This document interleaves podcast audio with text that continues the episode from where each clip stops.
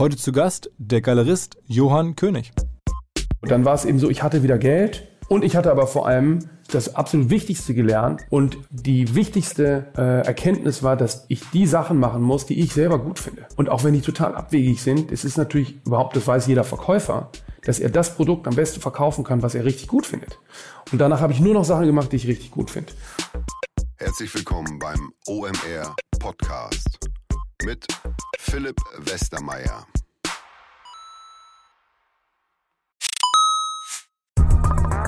Weil die Kolleginnen und Kollegen von Instaffo, also der Jobplattform für den Tech- und Sales-Bereich, von der ich hier schon häufiger berichtet habe, mittlerweile bei uns doch groß engagiert sind hier im Podcast. Ihr hört immer wieder hoffentlich von Instaffo. Deswegen habe ich die Kollegen vor kurzem mal selber persönlich kennengelernt und war wirklich sehr angetan. Sie haben mir dazu erzählt, es gibt eine neue Finanzierungsrunde in die Firma. 10 Millionen werden da investiert. Das ganze Thema wird also immer relevanter. Daher nochmal hier mit Nachdruck der Hinweis. Wer Menschen sucht im Bereich Tech und Sales, denkt an Instaffo. Die haben da scheinbar wirklich eine neue magische Soße gefunden, wo sie über ihre Plattform ein automatisiertes Matchmaking zwischen Arbeitnehmer und Arbeitgeber ermöglichen und das ist im direkten Marktvergleich dreimal effektiver, was die Quote von Bewerbung zu Einstellung angeht. Hilft natürlich auch, dass sie bereits über 100.000 passende Talentprofile auf der Plattform haben und dass man sehr, sehr schnell ins Gespräch kommt. Innerhalb von 48 Stunden bewerben sich die ersten Talente bei den Arbeitgebern oder man kann sogar als Arbeitgeber einer vorselektierten Gruppe an Talenten aktiv eine Nachricht schicken oder sie zum Chatten einladen, um sich noch schneller kennenzulernen und zu prüfen, könnte das passen. Also nicht nur ich und die Geldgeber offensichtlich glauben an Instafo, sondern auch mittlerweile über 1800 Firmen, darunter O2, RTL, HelloFresh, MyPoster, viele, viele weitere. Instafo ist auf OMR Reviews bestbewertet 4,8 Sterne in der Kategorie Recruiting Plattform. Firmen, die nun Instafo ausprobieren möchten, sehr gerne. Ihr spart außerdem 500 Euro auf die erste Besetzung, wenn ihr euch anmeldet über Instafo mit Doppel-F instafo.com slash OMR. Zurück zum Podcast. Heute kein großes Intro, sondern direkt rein zum Podcast. Der ist ja lang genug, ist aber auf jeden Fall wert, durchgehört zu werden. Das schon mal vorab. Ähm, vielleicht ganz kurz zum Podcast selber. Ich habe den Johann König kennengelernt über eine Intro eines befreundeten Unternehmers äh, von, von, von Jan von De facto und den wir beide kennen. Und dann gab es auf einmal eine ganze Reihe von Gleichzeitigkeiten quasi. Johann guckt sich gerade verschiedene unternehmerische Sachen an und wir haben uns da irgendwie gemeinsame Themen und sofort äh, gut verstanden. Und es hat sich so eine Art, früher hätte man gesagt, äh, Brieffreundschaft äh, entsponnen. Die ähm, ist jetzt heutzutage irgendwie eher so eine Digitalfreundschaft. Und wir haben uns dann aber ähm, getroffen bei ihm in Berlin in so einer alten Kirche, die heute seine Galerie ist. Gibt es eine lange Geschichte zu. Ohnehin ist Johann eine sehr ungewöhnliche Figur, ein ungewöhnlicher Typ. Ähm, vom ganzen Lebensentwurf her werdet ihr gleich viel zu hören. Ich glaube, wichtig zu verstehen ist, ähm, er ist war oder ist bis heute sehbehindert, nicht mehr ganz so schlimm wie früher. Ähm, aber das ist ja in der Kunstwelt, sagen wir, sehr ungewöhnlich, dass jemand, der wenig sehen kann, Galerist ist. Hat darüber auch ein Buch gemacht, ähm, Der blinde Galerist. Das Buch hatte ich tatsächlich innerhalb von zwei Tagen am Wochenende vor unserem Treffen äh, durchgelesen gehabt. Und ähm, das zeigt, glaube ich, schon, das ist wirklich lesenswert und wirklich eine, eine Geschichte, wenn man sich so für auch für Marketing interessiert ähm, die nicht so alltäglich ist, wo man sich einiges rausziehen kann. Der Johann selber ist auch, glaube ich, das würde er so auch sagen, ein großer Vermarktungskünstler. Äh, muss man ja auch sein als Galerist. Darüber gibt es natürlich in der Kunstwelt, was ich so mitbekomme, auch ähm, kritische Stimmen. Aber er ist da ziemlich entspannt. Und ähm, ja, umso spannender ist es, glaube ich, mal so reinzuhören, wie verkauft man, wie handelt man heute Kunst, wie macht man sich da einen Namen, wie äh, baut man sich eine, eine Brand auf als Galerist. Ähm, ja, und auf geht's. Wir sind wieder der großen Kunst auf der Spur nach der Folge zuletzt mit Paul Schrader. Jetzt der nächste große Kunsttermin und zwar ähm, sitze ich hier sehr, ähm, vielen Dank für die Einladung schon mal vorab, in der Privatwohnung von Johann König ähm, am Rande seiner Galerie St. Agnes hier in Berlin. Moin Johann. Hallo. Johann ist irgendwie sozusagen, zumindest äh, nach meinem schon vorherigen äh, Wissensstand, eine der ganz großen Adressen im deutschen Kunstmarkt. Er ist Galerist, er ist Sohn eines großen ähm, äh, Kunstprofessors, äh, Leiter verschiedenster ähm, Museen. Ist also quasi nicht wie ich äh, aus dem Handel oder Unternehmer. Aber es ist trotzdem so genau, eine, eine Brand, ein Name, der, der, schon seit Generationen da ist. Und mein Onkel auch, der hat eine große, der ist eben noch mehr Unternehmer, der hat eine äh, Verlags, ein Verlagshaus und eine Buchhandelskette. Äh, Buchhandlung Walter König kennt man, glaube ich, aus allen ja. großen deutschen Museen und in äh, auch international in England, in London ist er in den großen Museen und betreibt Buchhandlung. Und, und wo wir gerade drüber sprechen, und dein Bruder ist auch Galerist in New York allerdings? Richtig, richtig. Der hat eine Galerie in New York und hat sich jetzt aber noch stärker aufs Handeln verlegt und kauft und verkauft Kunst. Aber das ist komplett separat. Also dein Unternehmen hat nichts mit dem von deinem Bruder. Ihr habt jetzt keine König äh, Incorporated gemeinsame Deutschland und USA aufgeteilt oder so. Nee, nee, wir haben, wir machen hin und wieder ge, Sachen zusammen. Also dass wir Sachen zusammen kaufen äh, oder gemeinsam äh, Sammler beraten. Und äh, jetzt machen wir in äh, Miami beziehungsweise in Palm Beach eine Ausstellung zusammen mit Jeppe Hein. Da hat er so einen Raum. Ähm, aber wir sind keine äh, in Einzelprojekten Geschäftspartner, aber wir haben keinen, äh, im Unternehmen sind wir total separat. Und dein, dein eigener Werdegang, ich habe dein Buch gelesen, deswegen bin ich schon ganz gut vorbereitet, aber für die Hörer einmal, du hast angefangen, oder ein, ein dich prägendes Merkmal ist auch, du bist irgendwie ähm, seit deiner Kindheit, äh, sagen wir mal, nur eingeschränkt sehfähig. Genau. Und das ist jetzt ja für einen Galeristen ziemlich ungewöhnlich und generell äh, im Leben nicht so ganz so optimal. Genau, genau. Ich hatte einen Unfall, als ich äh, zwölf war und ich habe mit Sprengstoff gespielt, also mit so Knallkorken. Äh, und die sind mir in der Hand explodiert und haben meine Augen verletzt. Und da war ich lange im Krankenhaus und ähm, bin dann in eine Blindenschule gekommen, also in ein Internat für Sehbehinderte und Blinde.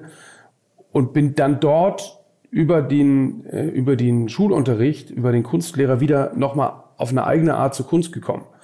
Also das Interessante war quasi, dass ich als äh, Teenager äh, tierisch genervt war von Kunst, die einen großen, natürlich den dominierenden äh, Alltag, also den Alltag irgendwie dominiert hat. Und bin dann ähm, in der Schule, also das Interessante an der Schule war, dass wir eben immer zu Sachen genötigt wurden, ähm, die man eigentlich jetzt nicht unbedingt als Sehbehindert oder Blinder macht. Also äh, voltigieren, auf dem Pferd stehen oder äh, Rudern, Abfahrtski und eben sich auch mit Kunst auseinandersetzen. Also weil die, die Mission der Schule war so, ähm, ähm, Herausforderungen suchen, die irgendwie besonders schwer sind oder so. Und das hat auch gut funktioniert, äh, weil darüber habe ich das dann eben nochmal selber kennengelernt. Und man traut sich halt dann auch Sachen, die man sich sonst nicht trauen würde oder, ähm, oder so. Und es war dann, äh, dass ich eben aufgrund der ähm, hab, ich habe gemerkt, welche Bedeutung die Kunst quasi auch für unsere Gesellschaft hat. Und wollte dann unbedingt mit Kunst arbeiten, habe dann überlegt, ob ich selber Künstler werde, äh, habe das nicht so richtig in mir gefühlt äh, oder habe mich auch nicht so richtig getraut, das zu machen, weil das war mir dann auch zu heikel, mit so einem Vater auch. Und habe aber gemerkt, ich will unbedingt mit Künstlern arbeiten. Ich, es war auch so, dass die Stilschule äh, war eben äh, eine Stunde weg. Marburg ist eine Stunde außerhalb von Frankfurt. Marburg, das ist da, wo die Blindenschule ist. Und äh, mein Vater ging dann nach Köln ans Museum Ludwig und ich hatte so Beziehungen zu Studenten an der Stilschule. Ähm, und die haben auch die besten Partys gefeiert und das war irgendwie eine sehr offene ähm, so Gesellschaft. Und dadurch, dass der weg war, konnte ich noch intensiver irgendwie da diese Beziehung pflegen, die ich zu den Studenten hatte. Und habe dann gemerkt, okay, äh, ich will unbedingt in diesem Bereich arbeiten.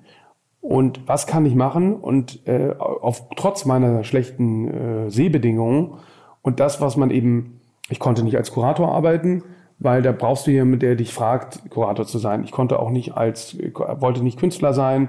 Ähm, und das Einzige, was ich machen konnte, ist selber einen Raum aufmachen und Kunst verkaufen. Also ich wollte mit Künstlern Ausstellungen machen und um das machen zu können, musste irgendwie Geld haben.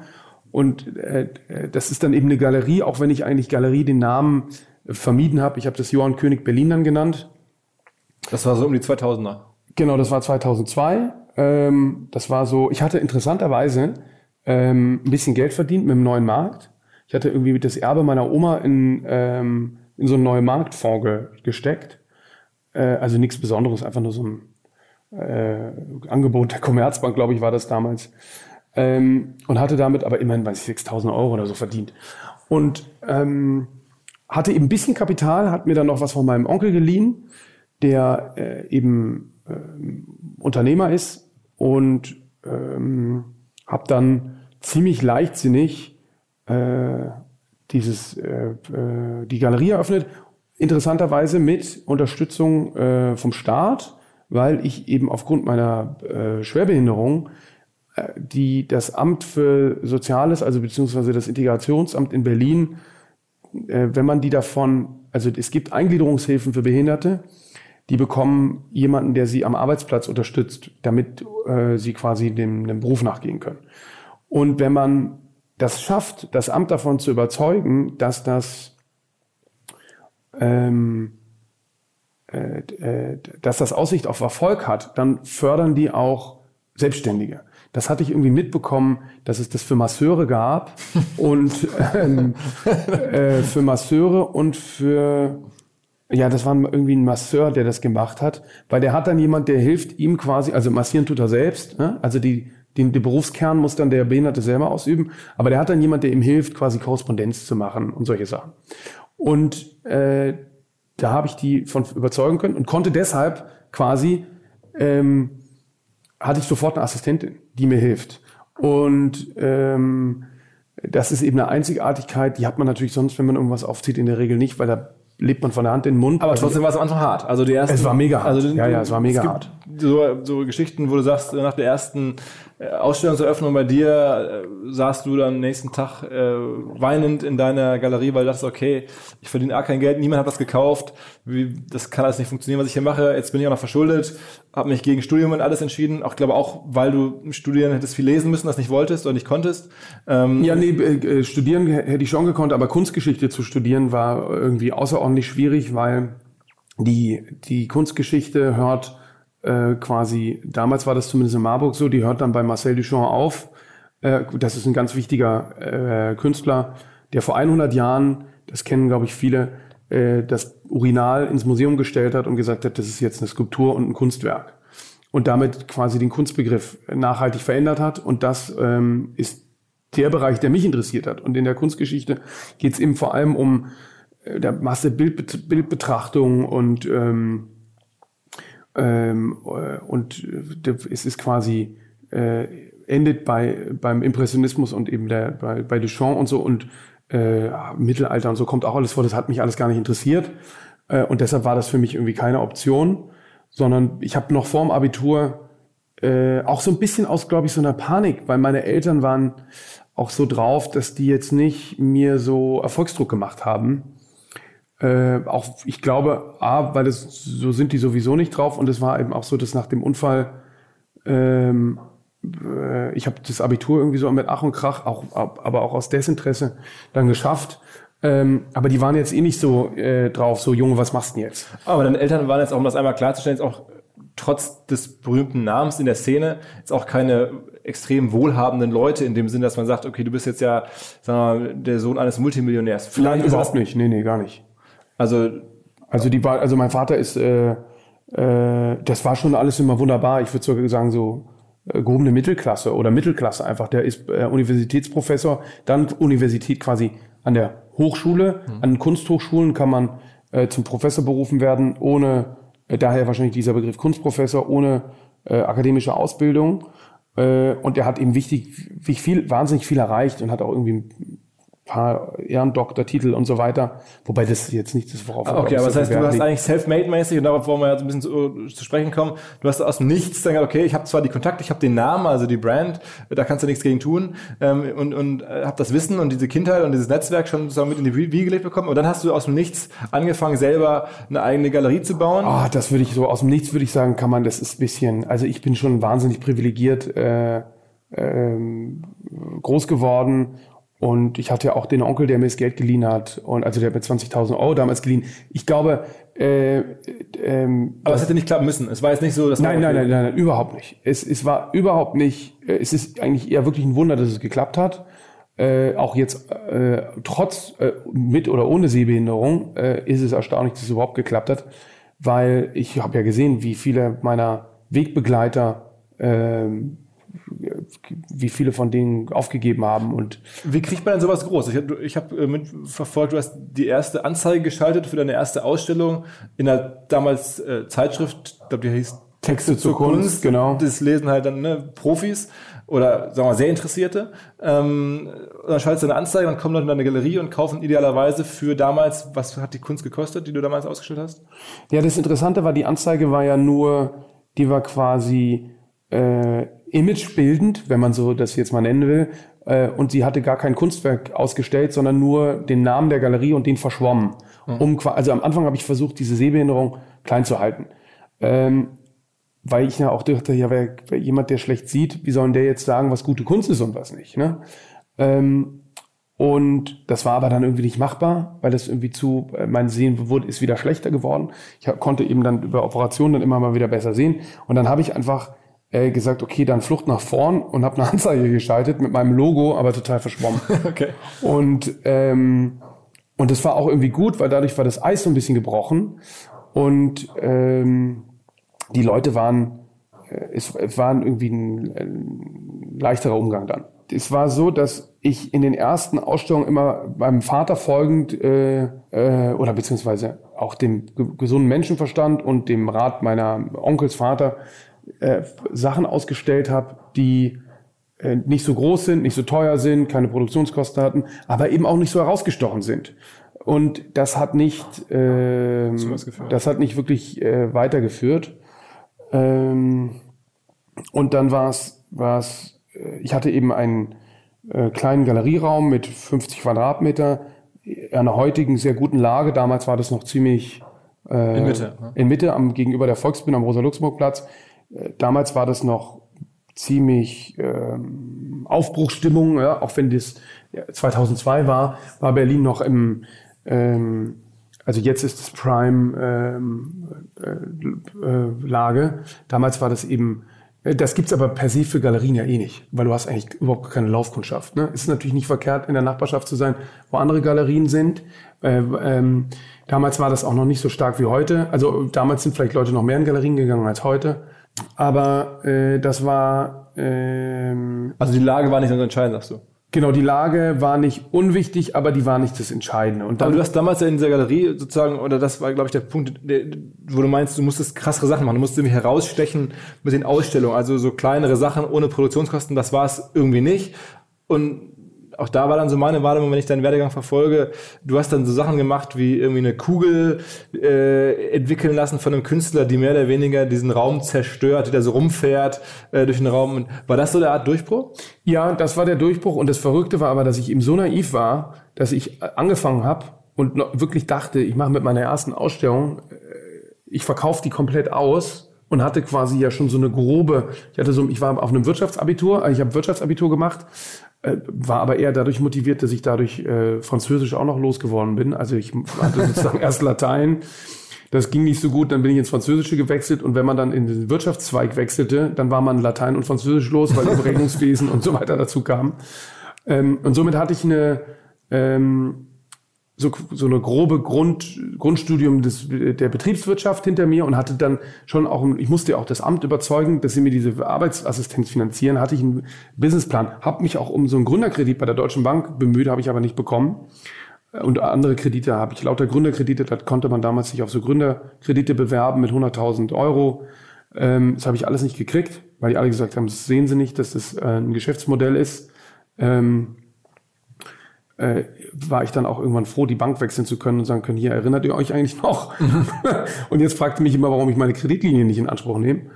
Ähm, und ich dachte aber tatsächlich mit der ersten Ausstellung, ich, da kommt Geld rein und hatte mit diesem Geld geplant und dann hat sich nichts verkauft. Zweite Ausstellung wieder nichts verkauft.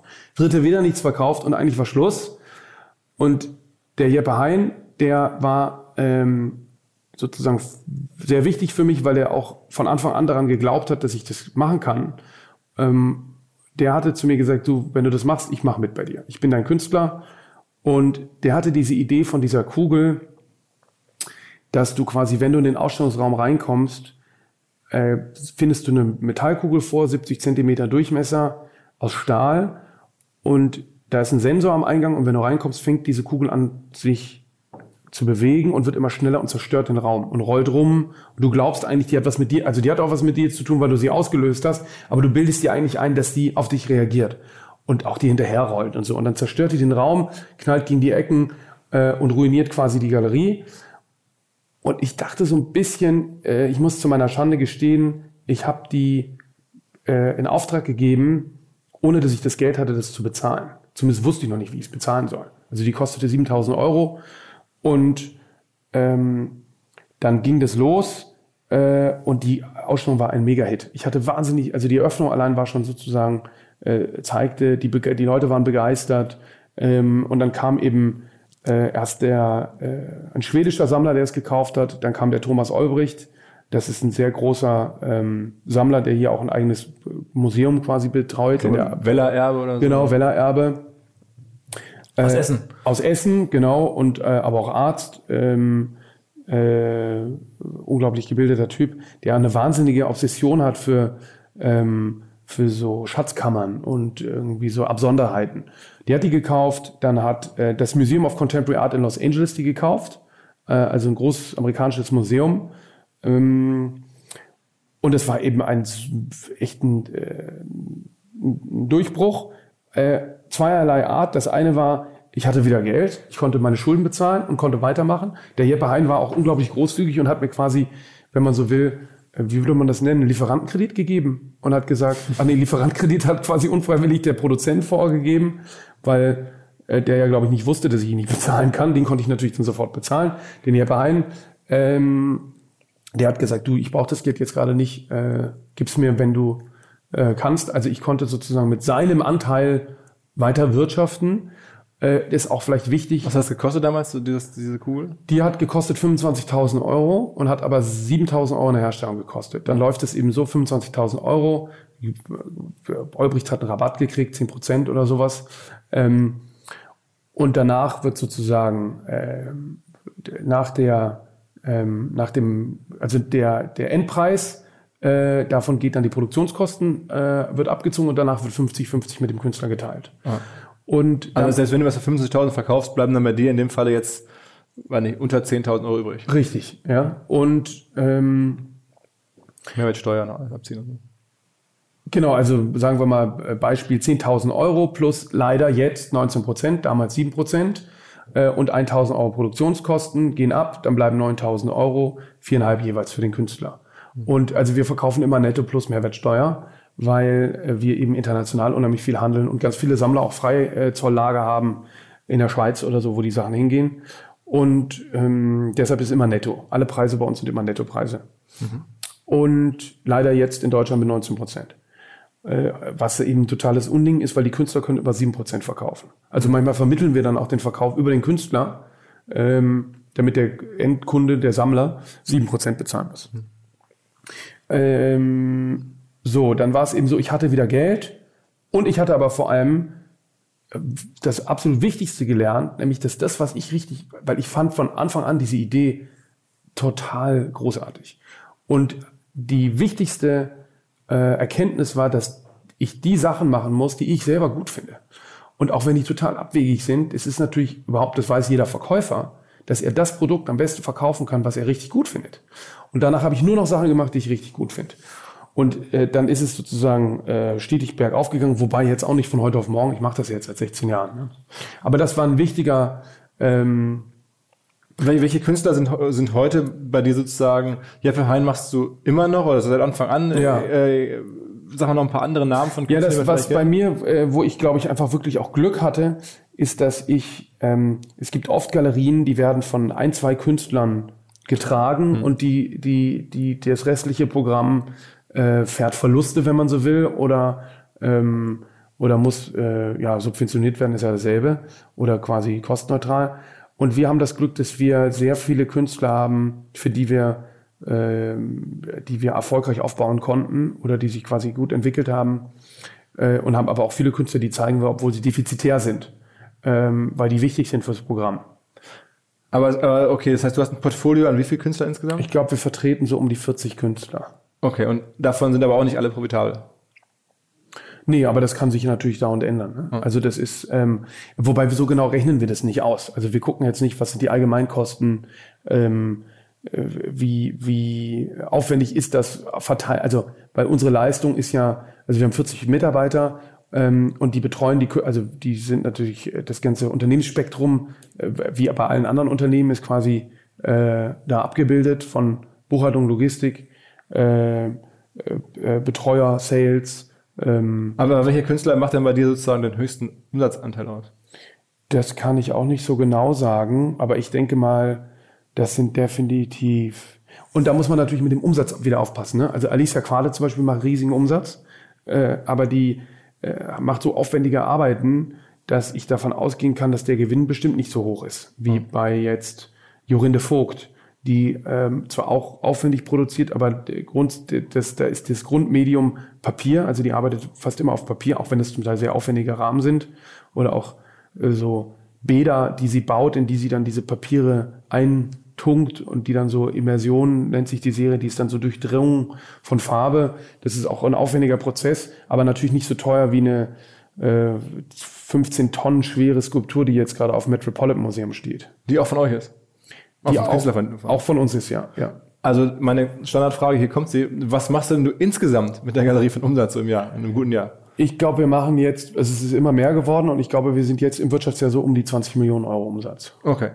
Und das ist dann aber sozusagen äh, schon nach dem Share oder vor dem Share, den du, den du an die Künstler ausschütten musst? Nee, das ist der Umsatz. Das ist quasi okay. der Gesamtumsatz. Okay, und danach, dann geht davon halt noch was ab. Äh, die Hälfte quasi an die Künstler, wenn man so will. Genau, also unser Geschäftsmodell ist quasi, wir betreuen Künstler oder wir verkaufen Kunst von Künstlern. Das ist sozusagen, also wir verkaufen, wir sind Kunsthändler äh, und das mischt sich quasi in unterschiedliche Bereiche. Wir, wir, wir machen An- und Verkauf, wir kaufen Kunst äh, überall her und verkaufen die auch wieder. Das ist aber nicht so ein großer Teil. Dann machen wir, äh, wir verkaufen die Kunst, die der Künstler äh, uns eine Kommission gibt, wobei das ein bisschen einfach gesagt ist, in der Regel produzieren wir die Sachen. Also wir gehen quasi ins Risiko und finanzieren die Produktion. Der Künstler hat eine Idee und sagt, hier, das will ich gerne machen. Ähm, weiß ich nicht, jetzt zum Beispiel Claudia kommt, äh, eine Schweizer Künstlerin, die hat so Marmorkakteen gemacht. Und dann äh, finanzieren wir die Produktion dieser Marmorkakteen. Hm. Und verkaufen die Arbeiten dann.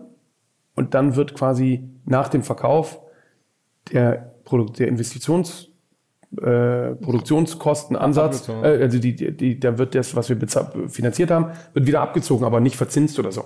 Aber das machen wir quasi als als Leistung. Also wenn man jetzt sozusagen in der, in der heutigen Zeit guckt, du, man könnte auch sagen Agent irgendwo für die Künstler dann. Ne? Also ja, mehr als Agent, weil ein Agent zum Beispiel, wenn jetzt ein Literaturagent, irgend, äh, so war es bei mir, hat der Literaturagent das Buch an den Verlag verkauft, der ist ja nicht ins Risiko gegangen. Der hat mir ja nicht gesagt, pass auf, ich gebe dir das, und dann nach dem Verkauf, ah, okay, ja, ah. sondern ich gehe richtig in, in, also wir haben bestimmt äh, mehrere Millionen in, in äh, Kunstwerke investiert, die mir nicht gehören. Da gehört mir nur der der, der Warenanteil, wenn du so willst. Aber äh, trotzdem ist, also dann sagen wir mal, Management ist, ist äh, trotzdem großer Teil. Genau. Ja, ja, also wir haben ganz, also wir, wir managen die Künstler, das wird aber nicht jetzt äh, gesondert vergütet. Also wenn die jetzt zum Beispiel wenn ich denen helfe, einen Auftrag zu bekommen, äh, gut, wir machen ganz viel Kunst am Bau, nicht nur von unseren Künstlern, wir beraten Firmen, äh, Kunst am Bau umzusetzen. Also wenn jetzt eine, oder auch ganze Sammlungen, die sagen hier, wir äh, Telekommunikationsunternehmen mit äh, Schwerpunkt dem und dem und die wollen sich da und dahin ausrichten. dann machen wir für die Konzepte und kaufen für die Kunst oder äh, äh, beraten die dahingehend. Äh, oder wir sagen, wir machen auch viel ähm, Kunst im öffentlichen Raum beziehungsweise Kunst am Bau dass quasi ähm, unsere Künstler hauptsächlich, weil die da auch eine, das ist irgendwie auch so ein, Schwer, ein, persönlicher Schwerpunkt von mir, der vielleicht auch durch die väterliche Prägung kommt, der hat ja dieses Skulpturprojekt in Münster entwickelt. Also dass ich quasi, ähm, kommt dann äh, Maersk in Dänemark zum Beispiel, die haben jetzt ein, äh, in ihrem Headquarter eine große Alicia Quade stehen oder äh, ähm, die Oppenheim Bank damals. Das war das erste große Projekt vor über zehn Jahren. Äh, da war eben Oppenheim noch privat. Äh, da haben wir eine riesige Jeppe Hein-Installation äh, realisiert, einen Brunnen und Bänke.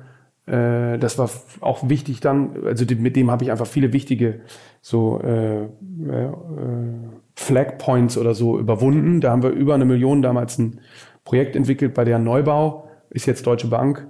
Ähm, sowas machen wir auch. Also wir machen auch quasi ähm, Kunstberatung, äh, ob wir private Sammler beraten, in dem, wie die ihre Sammlung aufbauen sollen. Ähm, oder das sieht man nicht so, weil das quasi unser Kerngeschäft ist, Künstler zu vertreten, aufzubauen, aber wir sind ganz vielseitig. Wir machen ganz viele unterschiedliche Sachen. Und, und, und wie läuft am Ende oder wo kommt bei dir der neue Kunde her? Also es gibt ja so als Sammler, am Ende brauchst du ja, ist ja ganz offensichtlich, reiche Menschen, die Bock auf Kunst haben. Das ist ja dann keine große Masse, die es da gibt. Sonst wird es nicht funktionieren. Oder halt Firmen, die sagen, ich habe dafür ein Budget und möchte mir da, das passt zu der Firma jetzt so viel Geld auszugeben für Kunst, aber du musst ja eine ganz spezielle Art von, von Marketing und Brandbuilding betreiben, damit sowas passiert. Ja, es ist ziemlich vielseitig. Es ist auch so, dass es sich, dass die Kunst immer populärer geworden ist. Und äh, jetzt zum Beispiel haben wir mit dem Michael Salzdorfer zusammen, das ist ein Bildhauer, den wir vertreten schon von Anfang an. Der hat jetzt mit, mit dem haben wir zum Beispiel mit Koss ein Projekt realisiert vor ein paar Jahren. Mit dem, mit dem Klamottenlabel? Mit dem Klamottenlabel. Von genau. HMCOS. Ja, ja, genau. Und die haben das quasi, als ein, eins von ganz vielen Beispielen.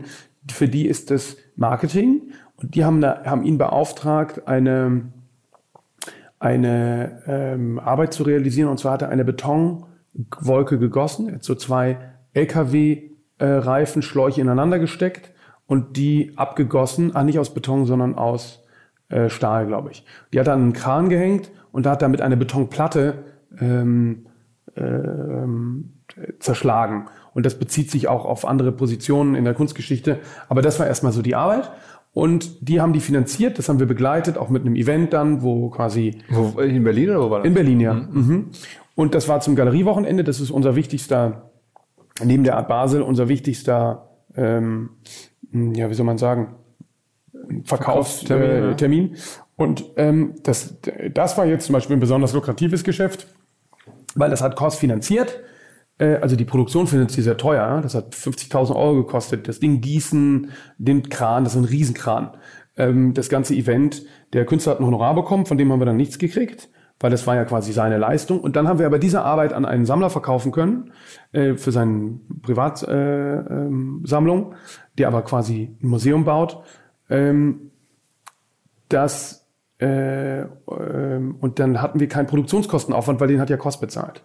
Und dadurch haben wir quasi, ähm, äh, das war jetzt ein Beispiel. Und da haben wir eine Einnahme durch Kost äh, indirekt. Und viele haben dich gesehen, haben verstanden, was ihr macht und dann kommen neue Anfragen. Genau. Und da war es zum Beispiel interessant für uns auch, weil äh, die haben natürlich einen ganz anderen, äh, die legen dann, die haben nochmal viel, viel mehr Geld in die Medienkommunikation gesteckt, äh, um quasi ähm, zu zeigen, dass sie das machen und davon profitieren. Also man hat natürlich auch immer sozusagen einen Abrieb, weil du sagst, okay, dann kannst du das jetzt wenn, wenn der das jetzt mit Kost gemacht hat, dann macht jemand anders das nicht. Ne? Also wenn wir jetzt ähm, irgendeine Kooperation mit, äh, weiß ich nicht, wir hatten hier äh, Yamamoto äh, Modenschau, ähm, wenn ich da vorher irgendwas anderes gemacht hätte, dann hätten die das wahrscheinlich nicht gemacht. Ne? Man kann ja auch nicht sozusagen, wenn du ein Kunstwerk einmal verkauft hast, kannst du nicht nochmal verkaufen. Und wenn du mit einem äh, jemandem in dem und dem Bereich gearbeitet hast, kannst du nicht ähm, da muss man schon ein bisschen darauf achten, dass es nicht zu so inflationär ist. Aber die Modenschau bei Yamamoto ist deswegen interessant, weil das hat stattgefunden in deiner heutigen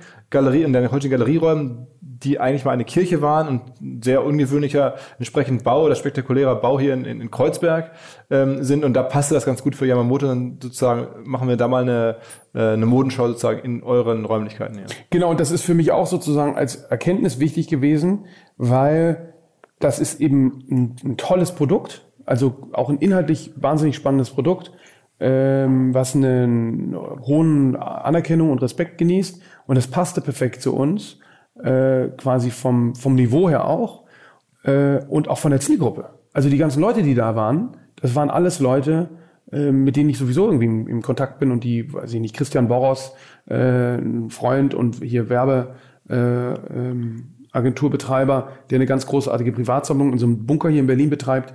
Ähm, und eben auch Leute, die neu kamen dadurch. Also wir haben das für uns erkannt als äh, Win-Win-Situation quasi, sagt man ja so, weil wir die, es ist quasi ein Distributionsgewinn für die Marke König und es ist aber auch ein, ähm, weil es auch anders ist und es bringt neue Leute in den Kunstbetrieb oder bei uns rein, die sich sonst vielleicht, also da hatten wir zum Beispiel dann auch hier eine Präsentation mit Boss bei einer Fashion Week und da kam dann ähm, hier ein Startup-Unternehmer, äh, der sonst, glaube ich, so ein bisschen Berührungspunkt, äh, Berührungsschwierigkeiten hat mit dem Kunstbetrieb, weil da ist zum Teil nicht so einfach reinzukommen und dann haben die oft auch das Gefühl, sie können nicht, äh, die kennen sich dann nicht aus und fühlen sich dann nicht wohl, weil sie sich nicht auskennen Fragen zu stellen, wie irgendwas funktioniert und haben auch das Gefühl, vielleicht da gibt es irgendwie einen Kaufdruck oder so.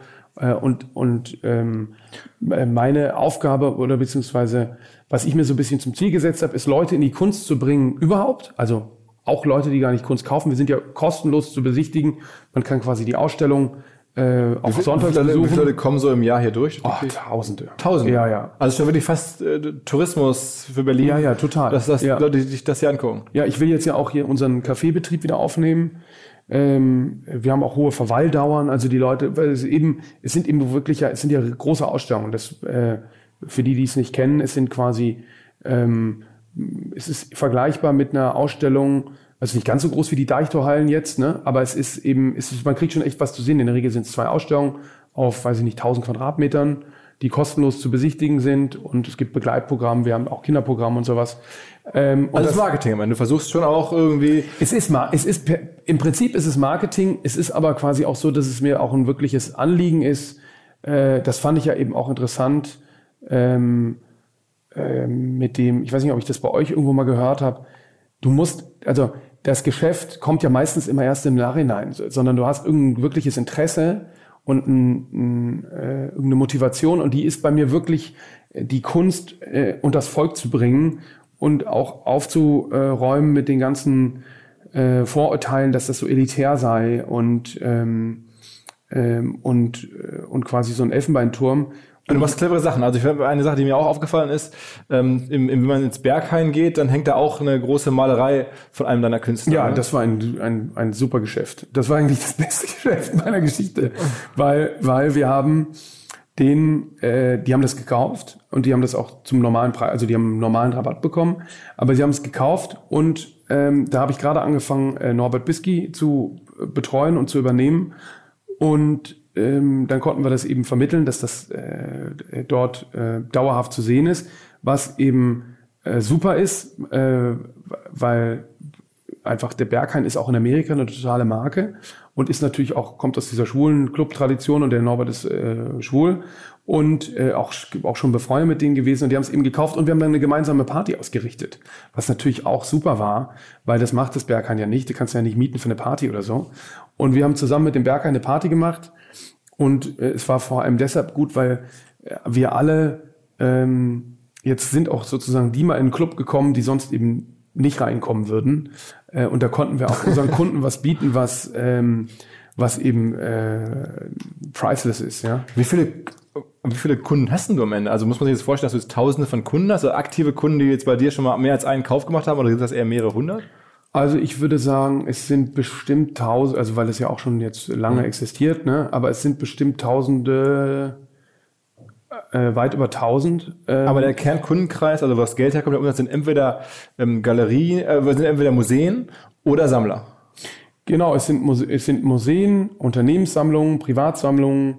Ähm, ja, und dann aber natürlich auch Beratungsaufträge, äh, Kooperationen ähm, Okay, also sowas wie oder, Kurs oder bei uns eben jetzt hier auch Events. Ne? Also wir haben auch, ein, das ist nicht ein unbeachtlicher Teil, den wir einnehmen durch, ähm, durch Events, die wir machen. Und okay, und sag mal, jetzt in Berlin hat man das Gefühl, äh, gibt's da so den, den klassischen Digitalunternehmer, der ein paar Millionen gemacht hat mit Internet, der dann bei dir Kunst kauft? Gibt's sowas? Also ohne dass du jetzt einen Namen nennen musst, aber äh, oder ist das eher dann mehr so das Publikum äh, 60 plus Familienunternehmen äh, geerbt oder sowas? Das Verrückte ist so ein bisschen, dass das gibt's noch nicht, aber ich glaube, das kommt bestimmt. Äh, die, die, die, die, also äh, der Instagram-Gründer ist ein Kunde von uns, der Mike Krieger. okay. Der kauft, ähm, ist auch sehr interessant, wie der, äh, wie der kauft, weil der sehr, ähm, also der hat ja genug Kapital, um zu kaufen, was ihm gerade in den Sinn kommt, aber der ist sehr, der, der hinterfragt jede, ähm, jede Entscheidung äh, vollkommen, also das Geld wird nicht total keine Rolle spielen, aber ob die Sachen jetzt, also die, ich habe ihn genauso lange über eine Arbeit nachdenken sehen, die 6.000 Euro kostet, wie eine, die äh, 250.000 Euro kostet. Ähm, Und wie kommst du an so jemanden? Also hat der, wie kommt der auf euch? Messen, auf Kunstmessen. Okay, das heißt, der läuft bei dir am Stand vorbei? Den, den habe ich kennengelernt in, auf der Freeze New York und der hat schon einiges bei uns gekauft. Von Alicia, von Tatjana Trouvé, ich glaube von Camille Rohr auch. Viel Frauen. tolle, er macht es mit seiner Frau zusammen. Äh, die treff, treffen auch beide Entscheidungen zusammen. Und es ist tolle, tolle, tolle, tolle Leute. Ähm, aber zum Beispiel machen wir eben für Facebook, haben wir auch eine, eine, ähm, ein großes Projekt gemacht mit Katharina Grosse. Ähm, also für die äh, Frank Gary Headquarters äh, hat sie da so eine äh, Arbeit, be, ein Treppenhaus gesprüht. Äh, das haben wir gemacht. Also wir haben eher, oder äh, wir haben was gemacht, für, ähm, wie heißt das, dieses Dropbox. Ja, auch für die Gründer oder Ja, für die Firma? Nee, für die Firma. Also Digitalbereich eher in, ähm, in, in Amerika stark. Ähm, wirklich alles. Da ist das ja auch schon total in der, Deutschland oder in Berlin der gibt's ja- Gesamtindustrie. Oh, die, der, der Google äh, CEO hat was gekauft. Ist, ist Sundar Pichai. Ja, genau. Okay. Der hat eine Katharina Grosser auch gekauft. Äh, Vielleicht, weil Katharina zum Beispiel, das haben wir auch mit, mit äh, vermittelt auf dem, äh, hier, wie heißt äh, in München, DLD? DLD gesprochen hat. Mhm. Genau. Ähm, aber interessanterweise, Digitalbereich Deutschland, Also gibt es ja auch zig mittlerweile Millionäre oder Multimillionäre aus, Ja. aus Deutschen, aber die sind ja nicht so bei dir bislang. Äh, bestimmt, doch bestimmt der eine oder andere. Ich kriege das natürlich nicht alles komplett selber mit. Ne? Wir haben ein richtiges Team an Leuten, die ich bin auch, die, wo ich mich auch sehr, ähm, wo ich mich auch äh, raushalte, beziehungsweise ich bin immer präsent, wenn wenn da Fragen sind. Aber die, wir haben eben ein, ich habe eine Seniordirektorin Laura Athanasio, die ist quasi ähm, äh, spielt eine große Rolle. Dann ein ganzes Direktorenteam, äh, die, die auch quasi ihre eigenen, die betreuen die Künstler und die Kunden ähm, und sind da relativ autark. Ich bin sicher, also wir haben sehr viele Immobilien, äh, Leute aus der Immobilienwirtschaft und mein absoluter, ähm, der Hauptkunde im deutschsprachigen Raum ist mittelständischer Unternehmer, ähm, meistens über mehrere Generationen. Ähm, die haben ein andere, interessantes ähm, Verhältnis irgendwie zum Geld, die haben das Geld selber verdient, äh, kaufen äh, sehr unspekulativ, also in der Regel kaufen die nicht, um wieder zu verkaufen. Man kann ja auch mit Kunst viel Geld verdienen, also auch als, als, als Sammler, weil das ja auch äh, unheimliche Steuervorteile hat. Man zahlt ja quasi auf dem Wiederverkauf von Kunst keine Steuern. Und wenn man die Kunst öffentlich zugänglich macht, das machen wir zum Beispiel eben auch viel mit, äh, also wir dürfen natürlich nicht steuerlich beraten, aber wir haben Konzepte aufgesetzt für Unternehmer, dass die ihr, äh, deshalb bauen die auch zum Teil Privatmuseen oder wenn du deine Kunst öffentlich zugänglich machst, dann gibt's keine Erbschaftssteuer auf Kunst. Also wenn quasi die Gemeinheit teilhaben kann an deinem Kunstschätzen, ähm, dann zahlst du keine äh, Erbschaftssteuer auf Kunst, wenn die dann veräußert wird. Also überhaupt nicht per, bei Vererbung und auch beim Wiederverkauf nicht. Hinweis auf Findling. Findling ist eine sehr erfolgreiche SEO-Agentur, die bis vor einiger Zeit noch Webstube hieß und mir vor allen Dingen deswegen ins Auge gestochen ist, weil ihre Masterclass beim OMR-Festival ruckzuck ausverkauft war. In Minuten wollten Menschen hören, was die Kollegen von Findling zum Thema SEO zu sagen haben. Ein Grund dafür sicherlich die Referenzen. Findling arbeitet unter anderem für Firmen wie Snox, Ergotopia, Dermanostik oder mein BAföG. Der Fokus ist also, Firmen über Performance SEO beim Wachsen zu helfen. Wer herausfinden möchte, ob sich für ihn auch SEO lohnt oder die Ansätze von Findling vielleicht konkret lohnen, der kann sich eintragen. Es gibt keinen Sales Call, sondern eine kostenlose Beratung unter findling.de slash OMR. Also auf der Landingpage eintragen und dann gibt es eine Beratung, wenn es richtig gut läuft, vielleicht von Maurice Marinelli, dem Gründer persönlich.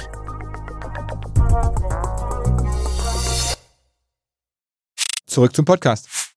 Wer sind denn so deine Wettbewerber, wenn man das mal so versucht, BWL-mäßig zu greifen? Also würdest du sagen, das ist jetzt ein weltweiter Markt oder gibt es den einen in Deutschland oder? Wettbewerber in, in jeder Sparte habe ich dann natürlich unterschiedliche Wettbewerber. Ich habe dann quasi ähm, äh, in der Beratung habe ich dann Wettbewerb, dann bin ich im Wettbewerb mit Beratern, mit anderen, ja, wobei wir ja quasi diese äh, Beratung gar nicht so, äh, wenn du jetzt auf unsere Website guckst, siehst du die gar nicht. Ähm, ansonsten, wenn man so will, mit anderen Galerien, kann man schon sagen, dass es da einen Wettbewerb um die um die besten Künstler gibt. Okay. Äh, der ist dann aber nicht in Deutschland äh, oder national äh, oder Deutschland, Österreich, Schweiz, sondern der ist dann international. Und wo holst du die Künstler normalerweise her? Entdeckst du die dann selber, wenn du so Rundgänge machst bei irgendwelchen Kunsthochschulen oder, oder wo findest du die? Das tue ich auch, das mache ich aber immer weniger. Ähm, pff, das ist irgendwie, also ich habe einige Künstler, die begleite, begleite ich eben schon wirklich sehr lange. Alicia Quade äh, habe ich tatsächlich an der Kunsthochschule entdeckt. Äh, für mich entdeckt, weil ich finde, man kann Künstler so gar nicht entdecken. Ähm, weil die sind ja, ähm, also man kann quasi, ich glaube, die wären auch alle so ihren Weg gegangen. Man kann das natürlich verstärken und fördern und eben auch mit. mit ist ja dein Job am Ende. Das ist mein Job, genau. Aber es ist jetzt nicht so, ähm, ähm, wenn man die, wenn man die Marke quasi aufbaut, ähm, die ist natürlich unabhängig. Ne? Also ich ist es auch so, ich gebe denen immer meinen Rat, ich sage denen, wie ich zu Sachen stehe, äh, äh, aber die Entscheidungen treffen die. Aber, aber, wenn du jetzt zum Beispiel durch eine Kunsthochschule läufst, muss man sich so vorstellen, wie, weiß ich nicht, beim Fußballtraining äh, früher in Essen, wenn da der Scout von Borussia Dortmund kam, dann waren alle auf einmal, oh, da ist jemand von Dortmund beim Gucken. Äh, ist das dann so, oder kommt Johann König, äh, macht einen Rundgang, jetzt sind alle richtig angespannt? Das kriege ich nicht so richtig mit, aber ich glaube, ich glaube schon. Ich würde mich zumindest nicht wundern, ja. Also es ist schon, ähm, wobei das äh, auch immer weniger wird. Also es ist so, dass wir so groß sind mittlerweile, dass ich so ähm, von Scratch äh, jemanden, äh, das wäre vielleicht ein bisschen viel. Ich habe jetzt schon oft auch Künstler, die ich gut fand, an andere Galerien vermittelt. Ähm, oder ich kaufe die dann für mich privat, weil sie mir gut gefallen. Und dann kriegen das andere mit und äh, gehen dann da drauf und treten, vertreten die. Ähm, also du bist selber auch schon die Brand am Ende. Also dein Urteil oder deine Person ist schon extrem relevant. Ähm, ich weiß nicht, ob extrem relevant, aber es ist schon so. Ja, aber es ist dann, also ich glaube, es ist oft ein Missverständnis, dass man glaubt, Galeristen können irgendwelche Künstler machen. Ähm, ich könnte jetzt quasi nicht irgendwas ja, wobei ich meine, ich find's gut, ne? Wenn ich es jetzt Mist finden würde, würde ich es ja auch nicht machen. Aber ich glaube nicht, ähm, da gibt schon Qualitätsstandards, äh, die man auch quasi äh, vermitteln kann, warum etwas, ähm, ähm, warum etwas gut ist äh, oder auch nicht gut ist. Das ist nicht sozusagen total aus der Luft gegriffen, sondern da kann man schon ins Detail gehen und gucken, okay, gibt's das schon? Gibt's sowas ähnliches schon? Ähm, äh, der Kontext, wo das herkommt, ist es finde ich das deshalb gut, weil ich glaube, dass es was ist, was es vielleicht gar nicht ist. Also es ist ähm, nicht so äh, aus der Luft gegriffen, ähm, sondern man kann die Sachen schon ganz gut argumentieren. Und jemand, der ganz jung und am Anfang ist, ähm, da ist es oft besser, ich bringe den erstmal irgendwo anders unter, als den jetzt ähm, und da kann man in der Zukunft immer noch zusammenarbeiten, als jetzt sofort, man kann ja auch nicht alles machen, ne? man kann ja auch nicht alle. Und ich versuche auch die besten Positionen in ihren Klassen zu haben. Aber es ist zum Beispiel Andrea Schmitten, ist ein Künstler, der aus Düsseldorf kommt, den habe ich eher durch Zufall vertreten, den fand ich gut. Dann wollte ich, dass der hier unser Café ausbaut, was irgendwie so ein Projekt ist, was ich schon ganz lange machen will, damit wir hier wieder, äh, wir wollen eben Gastronomie hier haben und ich merke aber irgendwie, ich kann das nicht verpachten, sondern ich brauche eigentlich einen Manager, der das für mich betreut. Und der sollte das machen, also nicht der Manager sein, sondern die Innenarchitektur bauen, weil er eben ähm, ein unheimliches Talent hat. Und der macht, ist aber Bildhauer. Und dann habe ich in diesem Prozess, obwohl ich gar keinen jungen Künstler mehr haben wollte, habe ich gemerkt, ey, der ist so gut, ähm, mit dem muss ich jetzt eine Ausstellung machen. Und seitdem vertrete ich den jetzt. Und auch sehr erfolgreich, ich habe den schon in die ganze Welt verkauft. Äh, der hat jetzt eine große Museumsausstellung nach der anderen gehabt. Und da merke ich dann eben, klar, mein Wort ist jetzt... Äh, ähm, ich weiß nicht, ob das sozusagen daran liegt, aber die Leute teilen halt, äh, Galerien haben eine ganz wichtige Funktion, nicht nur meine, sondern die von ganz vielen anderen Galeristen auch, weil die sind oft der Inkubator für neue Kunst. Bevor Künstler ähm, in Kunstvereinen ausstellen, stellen sie in Galerien aus. Und deshalb ist es auch so eine Schweinerei, dass die ähm, politischen äh, Gegebenheiten in Deutschland so schlecht sind für Galerien. Also die, als ich angefangen habe, waren die, waren die Bedingungen viel besser als heute. Und äh, damit schaden wir unserer äh, Kunstlandschaft Deutschland und auch, weil das Problem ist, dass der Handel ja unheimlich wichtig ist. Der Handel ist für den äh, und und und das ähm, scheint ja, weiß ich nicht, die Politik im Buchhandel zu verstehen, dass der Buchhandel wichtig ist für die Verlage und für die Autoren, dass es etwas Förderungswürdiges ist, was man zumindest mit Wirtschaftsförderungsinstrumenten fördert. Buch kostet sieben Prozent Mehrwertsteuer, Kunst kostet 19% beim Galeristen und sieben Prozent beim Künstler. Damit schaffe ich ja mittelfristig den Handel ab. Und dabei brauche ich den Handel, weil der geht ins Risiko, der finanziert Ausstellungen. Und, und das hat eben, wenn ich jetzt nach New York gucke, da, also im, im, im, im außereuropäischen Ausland oder überhaupt selbst im französischen Ausland ist fünf Prozent Kunst. Wir haben 19 Prozent. In den USA gibt es ja so diese, diese Supergaleristen. Also ich höre Gagosian oder so Namen, die teilweise hunderte von Millionen da durch die Welt verschieben. Ähm, ist sowas irgendwie hier dann entsprechend gar nicht vorstellbar, so ein Szenario für dich nicht zu schaffen? Äh, da sind die, da ist das Marktumfeld in Deutschland überhaupt nicht, äh, also die sind nicht ohne Grund in, in New York, weil da ist es quasi der, äh, das ist einfach auch am, also nicht nur, aber ein großer Teil ist einfach, weil der, weil es super liberal ist. Also du hast kaum Einschränkungen. Es gibt, was es in Deutschland gibt, ist Folgerecht. Wenn du ein Kunstwerk nochmal äh, Auktionshäuser, wenn die das verkaufen, dann gehen Prozente von diesem Umsatz an den Künstler. Gibt's in Amerika nicht. Künstlersozialkasse gibt's in Amerika nicht. Ähm, äh, die ganzen Aufbewahrungspflichten, äh, äh, die wir hier haben, gibt's nicht. Äh, Geldwäschegesetz, was wir werden in Deutschland als Kunsthändler betrachtet wie Waffenhändler, gibt's nicht. Äh, also in, in Amerika ist alles ähm, äh, ist ja überhaupt die ganze Ökonomie sehr viel ähm, lockerer. lockerer. Ähm, und Gagosian ist ein Partner, mit dem wir sehr gut zusammenarbeiten. Also wir teilen uns Künstler. Der vertritt äh, mit uns äh, zusammen Katharina Grosse, Tatjana Trouvé, ähm, hat auch schon gemacht mit Catherine Andrews. Oh, und, und wie kommt sowas zustande? Also hattest du die Künstler zuerst und dann hat er dich gefragt, ob... ob ähm Jetzt steht noch was an. Äh, wir hatten noch ein anderes Projekt gemeinsam jetzt geplant. Äh, weiß ich gerade nicht. Ähm, die Katharina haben wir zuerst äh, vertreten und haben aber unsere, haben quasi sie schon so aufgestellt, um immer mit dem Ziel, also wir haben die, die Kirche hier eröffnet mit ihr, auch mit dem, mit dem Hinterkopf zu zeigen, guckt mal, die kann solche Räume bespielen und die macht solche Bilder, äh, die in so einen Kontext passen. Ähm, und das war, glaube ich, nicht unwichtig dafür. Also wir haben schon mit, nicht nur mit denen, sondern wir haben auch mit anderen Großgalerien in New York gesprochen. Okay, aber das, das, die bekommen also mit, was ihr hier macht. Also das, die beobachtet, da beobachtet man sich schon weltweit. Ja, wir arbeiten auch zusammen, wir haben Projekte zusammen gemacht. Äh, Im Central Park in New York haben wir zusammen eine große Skulptur finanziert. Quasi das Modell, wo ich vorhin meinte, dass man das quasi ähm, das wird oft gar nicht gesehen, dass hinter großen Ausstellungen äh, äh, eben die, die durch Galerien ermöglicht wird. Und da haben wir eine große Skulptur zusammen äh, vorfinanziert von Tatjana Trouvé am Central Park. Ähm, also wir arbeiten. Äh, meine Devise war immer, ich arbeite ja für die Künstler. Ich habe zwei, quasi zwei Kunden, die Käufer und die, die Künstler. Und die Künstler sind wichtiger als die Käufer. Weil die, und ich versuche immer das Beste für die Künstler zu erreichen. Natürlich liefere ich die den, äh, ich, ich kann das alleine, ich bin am stärksten in, in, in Deutschland, Österreich, Schweiz.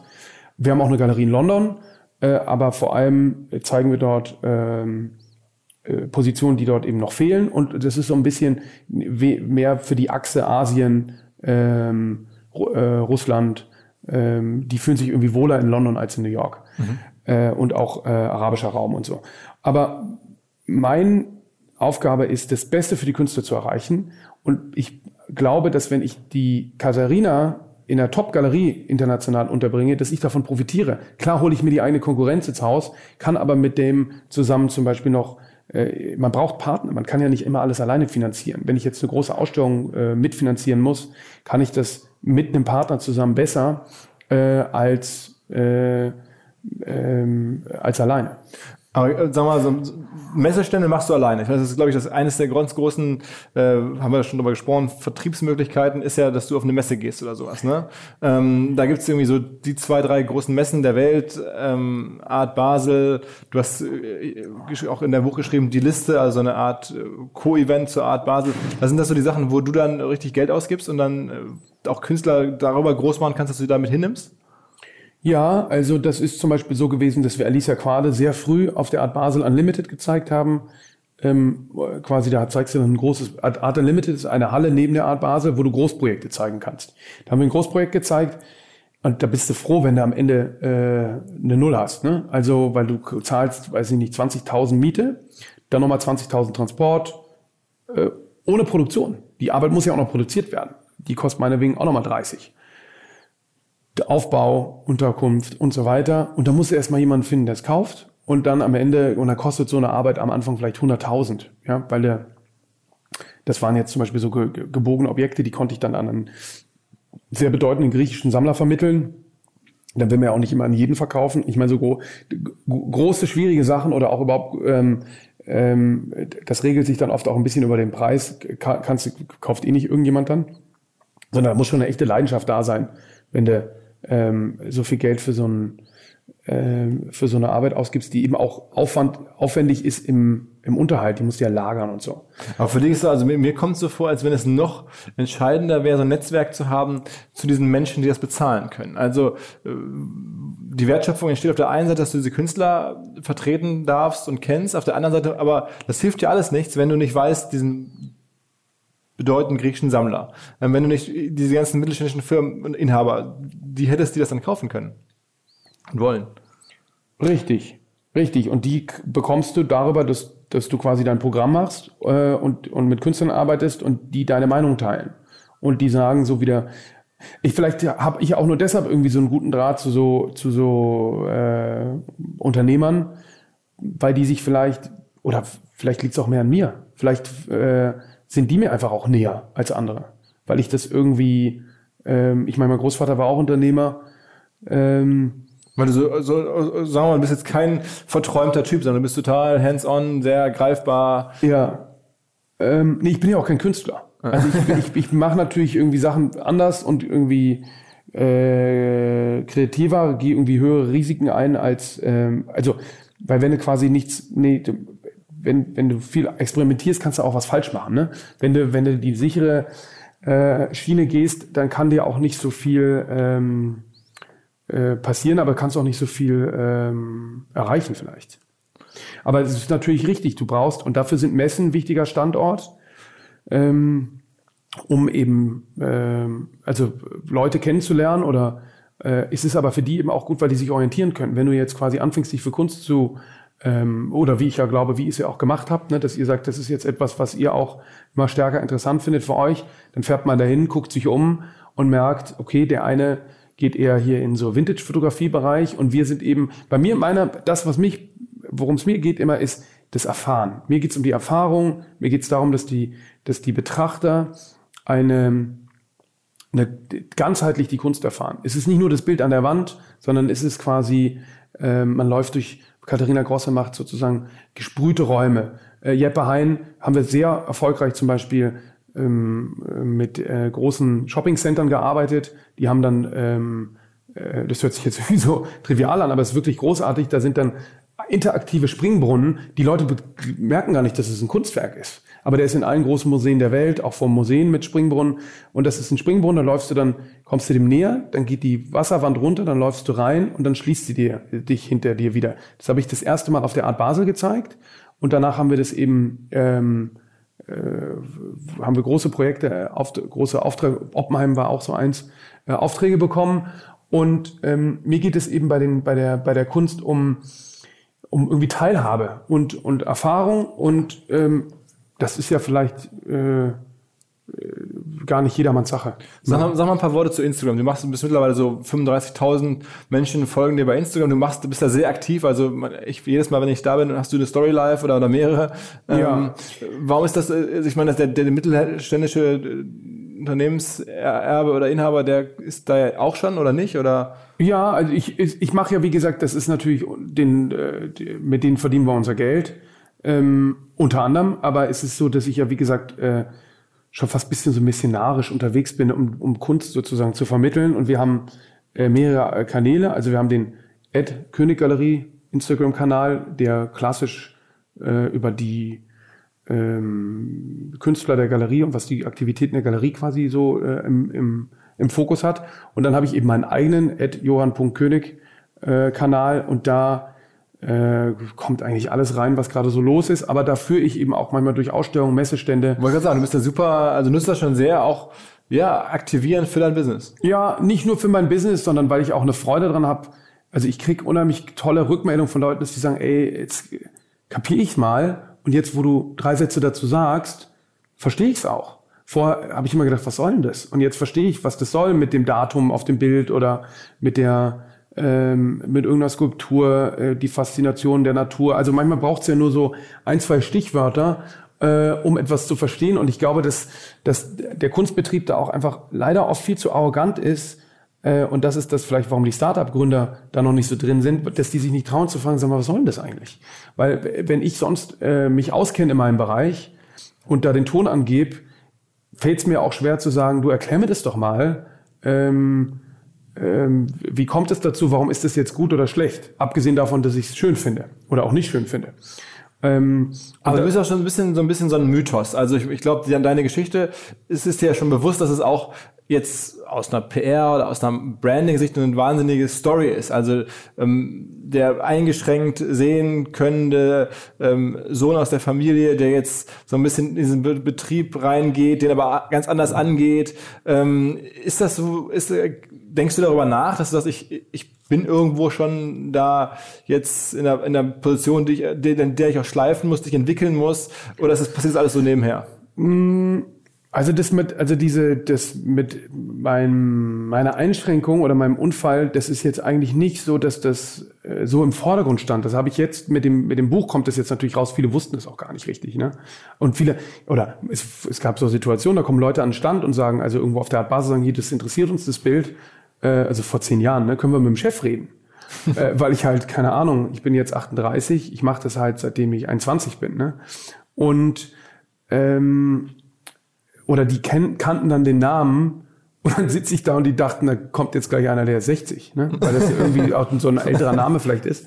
Ähm, ich glaube, dass das, das habe ich jetzt nur gemacht, weil ich das irgendwie jetzt auch kann und ich will einfach nur Leuten irgendwie auch Mut machen und sagen, nur weil die Voraussetzungen eigentlich so aussehen, als ob du es nicht könntest, weil ist, ich finde es auch ein Problem in Deutschland, dass da ähm, quasi ähm, das Scheitern oder Risiken eingehen muss man äh, sich trauen. Und wenn da kein, wenn die Grundlage nicht da ist, sich Risik, hohe Risiken einzugehen, sehen wir doch in unserer Startup-Szene. Aber sehen nicht andere Galeristen also da, da oh, schon wieder dieser nervige äh, Typ, der alles anders macht. Davon so. gehe ich aus. Ja. ja, ist das so? Ich weiß es nicht, aber ich glaube, ähm, ich glaube schon, dass das ähm, viele nicht, äh, das weiß ich nicht. Da Weil der, so der Betrieb nach, ist ja eigentlich, der tickt ja schon ein bisschen anders. Also ich meine, du bist sehr, ähm, ja wie gesagt, niedrigschwellig, ähm, versuchst auch bewusst so zu sein, ähm, erzählst oder kannst auch eine andere Geschichte erzählen, hast halt irgendwie eine, eine andere Geschichte und damit ja schon fast einen unfairen Vorteil gegenüber anderen äh, Galeriebetreibern vielleicht oder so. Also dass ich das Gefühl habe, das müssten auch Leute geben, die sagen, boah, ähm, das nervt mich irgendwie, dass, dass der das so komplett anders aufzieht. Ja, in der Art, in der Art war ein guter Kritik, dass sie gesagt haben, äh, ja, äh, wenn man den Namen erwähnt, wir würden alle schon mit den Augen rollen im Kunstbetrieb. Ähm, aber es sei leider gut und man müsste sich das Buch leider kaufen, was eben lustig ist. Es haben auch eben Kritiker, die, wo, wo ich eigentlich davon ausgegangen bin, dass die sagen, äh, dass die das äh, in der Luft zerfetzen. Ähm, dann doch irgendwie sagen müssen, sie fanden es ganz gut. Mein, meine, mein Ziel ist ja nicht der Kunstbetrieb. Die, kennen, die meinen ja sowieso schon alles zu wissen. Sondern ich will ja Leute erreichen, ähm, die sich damit beschäftigen wollen und die ähm, über mich im besten Falle dann woanders reinkommen und sich ihre eigene Meinung bilden. Also Gibt es denn bei dir häufig im Jahr so den Fall, dass jemand noch nie Kunst gekauft hat, aber eine Menge Kohle hat und dass du sagst, Neukunde, Erstkunde, ähm, sozusagen komplett als du so jemand neu evangelisierst quasi? Die haben, die haben, glaube ich, dann schon hier oder da Sachen gekauft, aber dann nicht sozusagen vielleicht in dem äh, in der Kategorie, wie wir unterwegs sind, die ja überprüfbar ist. Deshalb ist ja mein Ziel immer auch, die Künstler ins Museum zu bringen, weil das ist eine Instanz, die kannst du äh, die, die kannst, die hat einen Standard, die hat einen Stellenwert. Ja, wenn du, wenn jetzt habe ich hier diese Berliner Mauer äh, über diesen, über einen äh, Heiner Wemhöhner, so ein der ist Marktführer in irgendwelchen Beschichtungsmaterial, typischer Mittelständler. Ähm, der hat die dem Museum jetzt geschenkt, das habe ich in die Wege geleitet. Ähm, die steht da jetzt in der Öffentlichkeit, kann jeder angucken. Das ist ein Standard, den musst du erstmal setzen. Ne? Das ist aber auch, das Museum nimmt ja nicht alles. Du kannst denen ja nicht irgendeinen Crap, äh, Crap schenken, sondern die haben dann ein Gremium, die sagen, okay, ist das gut genug? Ich meine, die sind auf der Biennale in Venedig gewesen und äh, sind im MoMA und so. Ähm, das war jetzt keine Frage, ob das gut genug ist. Aber da, das ist ja auch etwas, was man dadurch ermöglicht. Und das ist ein, ein kulturelles Erbe, was eine, eine Relevanz garantiert. Wenn du einmal in so einem Museumssammlung drin bist. Gibst du viele Sachen so im Jahr von deinen Künstlern in die äh, Auktion? Nee, gar nichts. Nee, wir verkaufen gar nicht. Wir kaufen in Auktionen. Wir verkaufen, wir kaufen in Auktionen. Und warum nicht? Also warum würde man noch, wenn, dem Motto, ist noch was übrig, gebe ich es meine Auktion? Nee, weil das, weil das mein, das ist ja mein, äh, äh, ich würde das ja nicht an die geben, weil dann muss ich die ja bezahlen. Okay. Also mein, dann, dann müsste ich auch zu viel abgeben vom, von meinem, äh, also Auktionshäuser, das funktioniert so, du gibst ihnen das Bild, dann nehmen die äh, 30 Prozent vom Käufer und 30 Prozent von dir und ich nehme ja sozusagen 50 Prozent vom Verkaufspreis.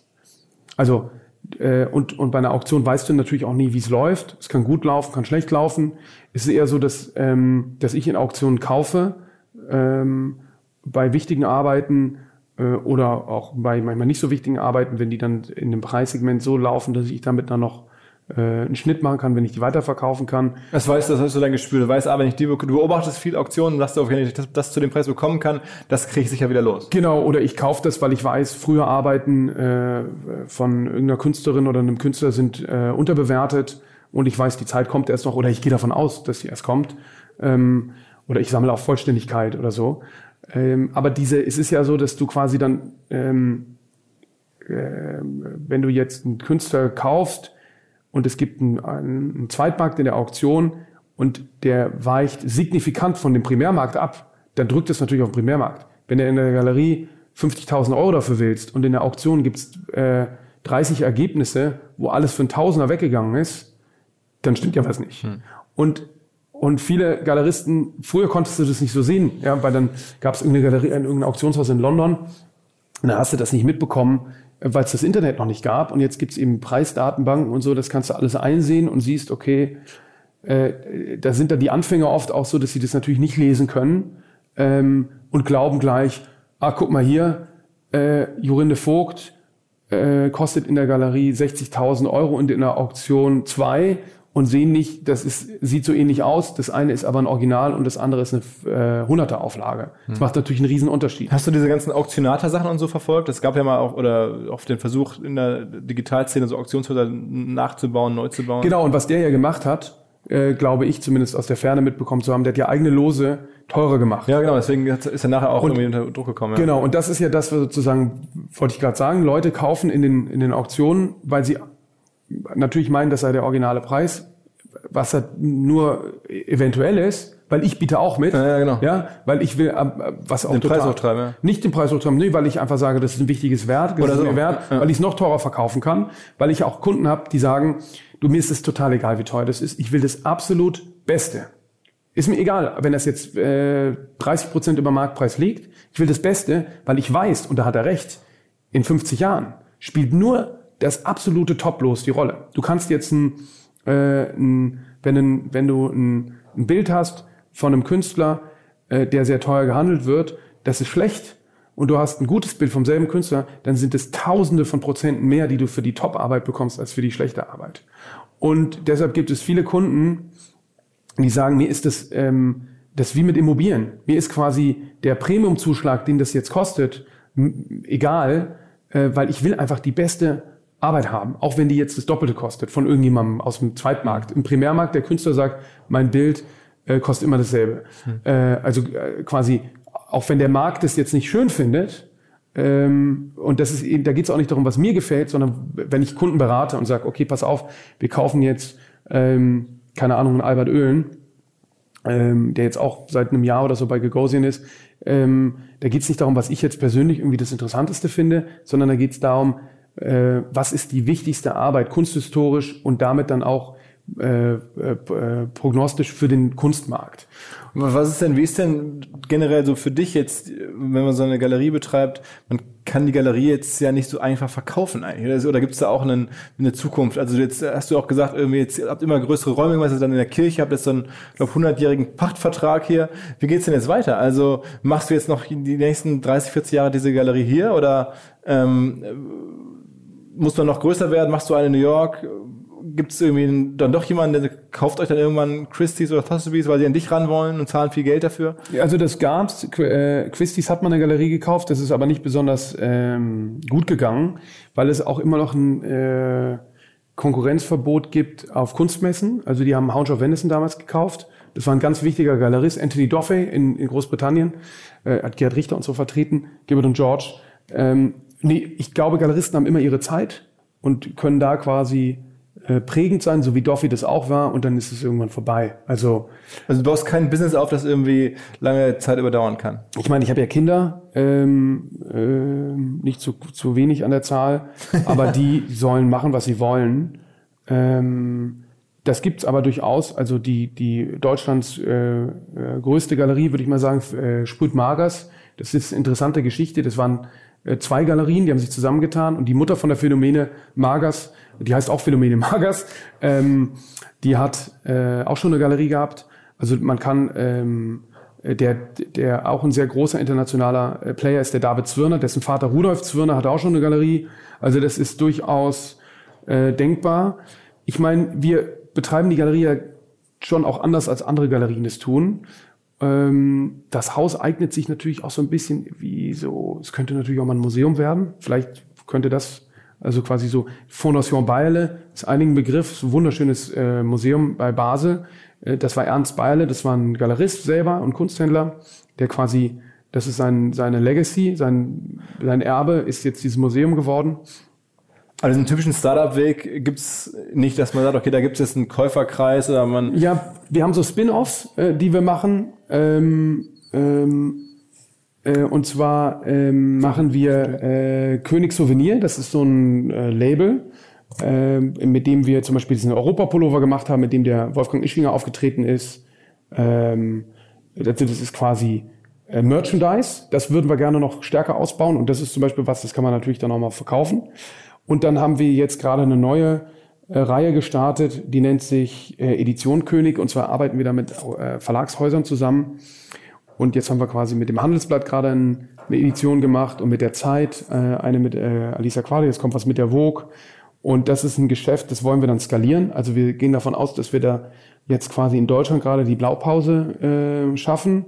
Und das funktioniert eben so, dass dann das Medienhaus seinen Lesern äh, ein Kunstwerk präsentiert. Das sind auch nicht nur Künstler von uns, sondern wir äh, haben natürlich die ganzen Kontakte den Kunstbetrieb. Wir sagen dann, okay, Vogue, äh, da, wir kennen dann die Zielgruppe, haben richtig, wir haben richtig eine Studie machen lassen, ähm, weil es geht nicht nur um, um, um Auflage, es ist ein Mix von Zielgruppe und Auflage, dann es kann auch, äh, ähm, äh, es muss gar nicht äh, so teuer sein zum Beispiel und dann bieten wir, entwickeln wir für deren Leserschaften mit einem Künstler zusammen ein Werk ähm, und dann wird das exklusiv an deren Leserschaft äh, angeboten. Je nachdem, äh, je nachdem, wie streng das mit den Compliance ist, machen die ein großes Editorial oder auch nicht. Ähm, und dann ähm, kauft, kann quasi der Leser, äh, kommt in diesen Vorzug von dem äh, Medienhaus, diese äh, limitierte Edition oder so zu kaufen. Und das kann wir dann eben genauso ansetzen äh, auf, weiß ich nicht, den Großbritannien, äh, und so weiter. Also das ist schon so ein Startup-Business angelegt. Jetzt das ist jetzt gerade im Laufen, genau. Und, okay. äh, und da geht es aber eben auch äh, wieder darum, weil das ist wirklich was, was ich glaube, was auch, äh, glaube ich, bei allen großen Geschäften immer die Grundlage ist, man muss irgendein äh, echtes Anliegen haben und das ist die Kunst an die Leute bringen. Sag mal äh, ganz kurz, äh, letzte Frage. Hast du, ah, ich habe manchmal Sorgen mit meines Geschäfts, dass sich die Konjunktur abkühlen könnte. Du dir auch? Also dass du denkst, oh, jetzt, wenn jetzt irgendwie hier die Wirtschaft in eine Rezession rutscht, dann hat aber der mittelständische Unternehmer auch weniger Lust ähm, oder weniger Geld. Äh, Kunst zu kaufen, wenn jetzt bei mir, wenn jetzt Firmen große Entlassungen vornehmen müssten oder wollten, äh, dann gleichzeitig irgendwie zu einer Messe zu gehen oder so, das lässt man vielleicht auch sein. Also, äh, oder sagst du, das ist relativ, liest du die Wirtschaftsseiten dahingehend nicht? Äh, doch, doch, doch, doch. Äh, also ich glaube, dass wir eine sehr starke äh, äh Wirtschaft sind. Also ich bin, wir haben ja schon eine Krise hinter mir. Ich mache das ja schon eine Weile, beziehungsweise zwei. Angefangen habe ich mein, meine Galerie in der, äh, und das war für die Kunstbetrieb hart, die erste äh, neue Marktkrise. ja. ja. Ähm, weil das waren viele Leute, die da einfach investiert haben und da Geld verloren haben. Gar nicht, dass die aktiv ähm, da äh, im Geschäft waren, aber das war, da war erstmal richtig ähm, Sense, was für mich gut war, weil ich glaube, es ist gut, in Krisenzeiten Unternehmen zu gründen, weil dann ist nicht so schlimm, wenn nichts läuft, weil am Anfang läuft eh nichts. Hm. Ähm, zumindest im Einzelhandel, was ich ja bin quasi. Ähm, und dann hatten wir diese große Lehman äh, Brothers und da sind wir erstaunlich gut durchgekommen. Äh, wirklich, also da musste ich auch, äh, haben, haben wir uns verkleinert, äh, mussten, da hatte ich schon damals äh, auch zeitweise sehr viele Mitarbeiter, das mussten wir dann reduzieren. Ähm, das haben wir gut hinbekommen, weil ähm, es ist natürlich so, dass die meisten Leute aus Leidenschaft kaufen. Und es ist auch mittlerweile ein Asset, was, wenn du wirklich was Besonderes hast, ähm, dann gibt es dafür immer einen Markt. Und ich bin aber auch natürlich in der Situation, dass ich mich ganz gut aufgestellt habe. Wir haben ja hier mit der Immobilie ähm, die Möglichkeit, immer größer und kleiner zu werden. Also wir haben jetzt, das ist ja unsers. Und wenn wir ähm, im Moment wollen wir eigentlich eher mehr Flächen von den Mietern zurückhaben, weil wir die für uns selber brauchen. Äh, aber wenn es eben dann nicht mehr so gut läuft, könnte man sich dahingehend verändern. Aber ich denke, dass das ähm, ähm, interessanterweise, obwohl man Kunst überhaupt nicht braucht, braucht man Kunst immer. Okay. Letzte, letzte Frage, weil das habe ich die auch schon im anderen Podcast mit, mit Joko drüber reden hören. Banksy, so einer der Künstler, den irgendwie oder ähm, zumindest ein Name, den viele kennen, auch glaube ich gerade unserer Generation und es kriegt sehr viel Presse. Du bist aber kein großer Fan. Äh, ich finde es, ich finde es äh, gut, aber das ist, ähm, ich finde es vor allem sehr, sehr interessant. Also ich finde, äh, aber es ist im Prinzip eigentlich mehr Marketing als irgendwas anderes. Und das finde ich aber auch, auch, auch ähm, äh, interessant daran. Also es geht ja weniger um das, was du am Ende wirklich siehst, sondern mehr äh, darum, wie das Ganze vermittelt wird. Eigentlich ist das ein Marketingstar. Genau, ja. Und das finde ich, ähm, das finde ich, ich meine, ich selber muss bei mir auch mal aufpassen, quasi, es muss im, im Verhältnis bleiben, dass es noch genug um die Kunst selber geht, ne? Aber es ist quasi, das siehst du ja in den Zeitungen, die schreiben lieber über äh, irgendwelche Sensationen oder Höchstpreise als über Inhalte. Ähm, und da musste quasi die, ich sehe das immer so trojanisches Pferd mäßig oder, oder Poison Candy. Ähm, interessant ist auch Kors zu betrachten, der ja ähm, ähm, quasi anderer Street Artist, anderer Street Artist, der jetzt bei einer ähm, sehr etablierten Galerie New York untergekommen ist, also quasi der jetzt aus dem Underground ist in die Elite, wenn man so will, äh, geschafft hat. Und das kommt einfach durch den Marktpreis. Und ich glaube, dass der Kunstbetrieb ähm, äh, lange und zum größten Teil immer noch viel zu äh, arrogant ist, was quasi die großen Tendenzen in der großen Bevölkerung angeht. Und, und ähm, das, was mich bei Banksy nur so ein bisschen nervt, ist, dass der ähm, so äh, quasi sich so als Outsider gibt, aber natürlich ganz genau die ganze Zeit diese ganzen, genau, also eben dieses Marketing total bedient. Und äh, das finde ich äh, äh, sehr geschickt.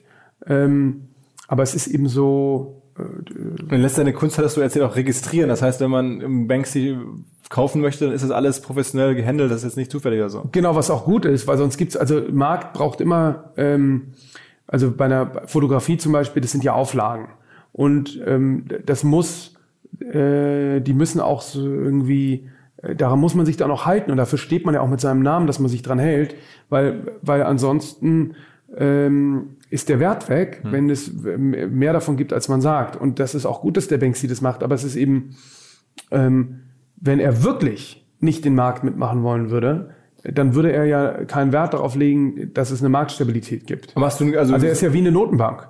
Wenn, wenn, wenn, wenn man sagt, ich bin Anarchist äh, und ich will, dass es kein ähm, äh, keine Geldregulierung gibt, dann drucke ich Geld. Unlimitiert. Dann ist das Geld, interessiert es nur keinen mehr. Und das ist das, was er natürlich erkannt hat, dass wenn er, ähm, wenn er nicht sagen würde, okay, das ist jetzt ein Original von mir und das nicht, äh, dann wäre die, wär die äh, Faszination weg. Hm. Okay, ähm, lange, lange Reise durch äh, deine ähm, Unternehmergeschichte, durch die Kunstwelt durchs Marketing am Ende. Ähm, wer dir folgen will, kann da, glaube ich, äh, immer weiter äh, Stories sehen. Ich hoffe, wir ähm, erleben dich demnächst an der einen oder anderen Stelle weiter bei uns irgendwie rund um OMR. Ähm, Würde ich mich sehr freuen. Ich mich auch. Vielen Dank für die Einladung. Schön, dass du da warst. Alles klar. Ciao, ciao. Spannende neue Anlagemöglichkeit, von der ich vorher so noch nicht gehört hatte. Und zwar unser Partner Liquid, eine der führenden deutschen Vermögensverwaltungen, fünfmal in Folge zu Deutschlands Top-Vermögensverwalter gewählt worden. Moderne Vermögensverwaltung auf Family Office Niveau heißt es, aber sie bieten das halt auch jetzt immer mehr der Breite an. Also man muss nicht unbedingt sehr reich sein, um in die Sachen investieren zu können, die erfahrungsgemäß wirklich Spaß machen. Dazu zählt unter anderem auch Private Equity, eine Anlageklasse, die in den letzten 20 Jahren, in 16 Jahren den Aktienmarkt global outperformed hat. Also Private Equity sehr lukrativ für die, die damit investieren können, aber kann halt nicht jeder. Bis eben jetzt, wo Liquid es möglich macht, sogar, und das ist das Neue, mit einem Sparplan, wie man das von klassischen Börsenanlagen kennt, mitzumischen. Also neues Produkt, das heißt Liquid Private Equity Next. Und da kann man, wenn man sich auf 10.000 Euro festlegt und jeden Monat etwas bereit ist zu sparen, einsteigen und dann von den Renditen von Private Equity mit profitieren. Wer darüber mehr wissen möchte, natürlich alle Infos wie immer in den Show Notes oder unter liquidliquid.de slash omr. Also liquid.de slash omr. Da könnt ihr rausfinden, ob das für euch passt und ihr bekommt mit dem Code OMR 2024 OMR 2024 bis Ende Juni diesen Jahres 200 Euro Willkommensbonus und eure Zeichnungsgebühr in Höhe von 1% des Gesamtinvestments entfällt. Zurück zum Podcast.